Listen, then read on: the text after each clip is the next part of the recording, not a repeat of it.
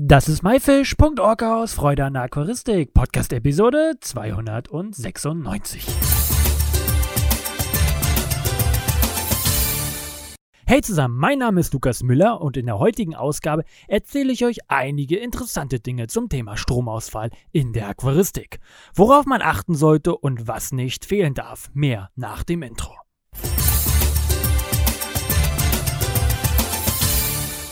Ein Stromausfall kommt heutzutage eigentlich nicht mehr so häufig vor wie früher.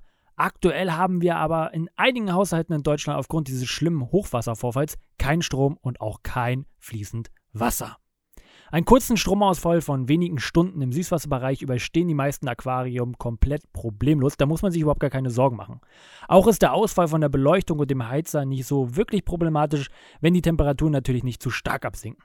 Im Sommer zum Beispiel, da muss man sich nicht wirklich Sorgen machen, da die Te Temperatur eher wirklich sehr, sehr langsam absinkt.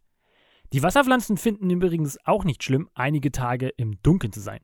Wichtig ist hier nur die Sauerstoffsituation im Wasser. Ohne ständige Bewegung der Oberfläche ähm, des ganzen Wassers und der Photosynthese der Pflanzen wird es sehr stickig im Aquarium, was äh, natürlich zum Fischsterben führen kann. Auch Pflanzen benötigen Sauerstoff in der Nacht. Also heißt es, diese verbrauchen zusätzlich auch noch Sauerstoff im Aquarium. Also was ist zu tun? Filter läuft nicht, Sauerstoffpumpe anschließend geht ja auch nicht, weil der Strom nicht läuft.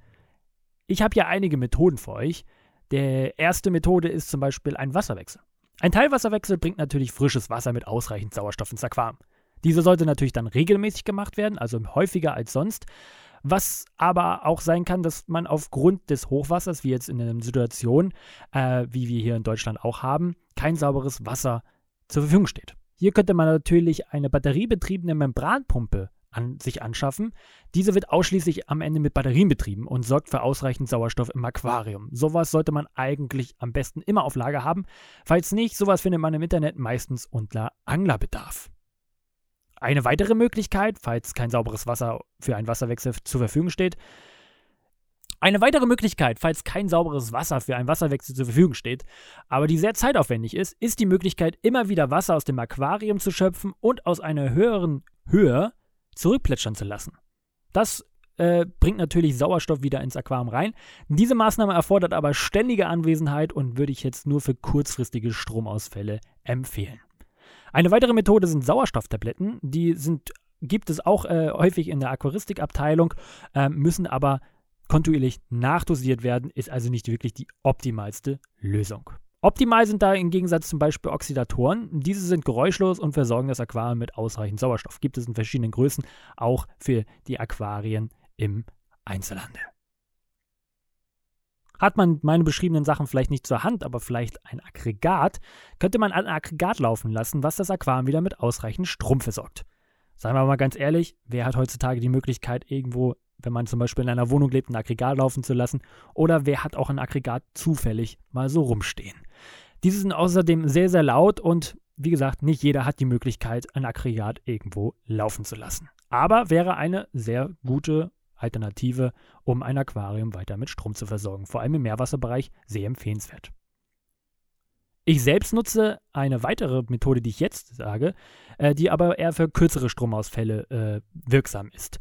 Damit meine ich um die 24 Stunden und nicht länger. Das hat sich sehr gut bei mir bewährt. Ähm, das sind sogenannte USV-Anlagen. Diese sind nicht besonders teuer, die gibt es zwischen 30 und 100 Euro und springen dann an, wenn der Strom wegfällt. Es ist also ein großer Akku, der das Aquarium äh, einige Stunden damit am Laufen lässt, äh, ohne dass Technik ausfällt. Diese Methode verwende ich ähm, ja, seit einigen Jahren bei meinen Aquarien, vor allem im Meerwasserbereich ist es sehr, sehr wichtig, denn im Meerwasserbereich kippt alles ein bisschen schneller um, falls dort die Strömung ausfällt und dort äh, passiert etwas mehr als im Süßwasserbereich. Auch auf das Füttern sollte man ganz dringend verzichten. Aha da das Wasser natürlich dadurch stark belastet wird, wir haben keinen Filter, der läuft, wir haben keine wirkliche Wasserbewegung, das würde nur kontraproduktiv sein. Und die meisten Fische halten das natürlich auch ohne Futter einige Tage problemlos aus. Aber ganz wichtig, wenn der Strom ausfällt und das Aquarium alles aus ist, erstmal tief durchatmen und keine Panik haben.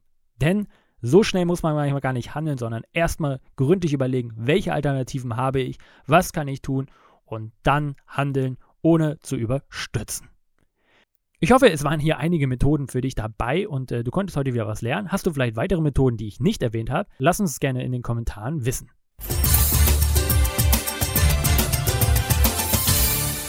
Das war myfish.org aus Freude an der Aquaristik. Danke, dass du dir Zeit genommen hast, dir diesen anzuhören.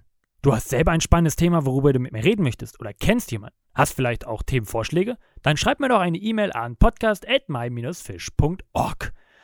Ich hoffe, du konntest einige Infos aus dieser Episode mitnehmen. Alle weiteren Infos zu dieser Episode mit Bildern und Links findest du wie immer unter www.my-fish.org slash Episode 296. Wir hören uns nächsten Freitag wieder. Danke und schieß euer Lukas.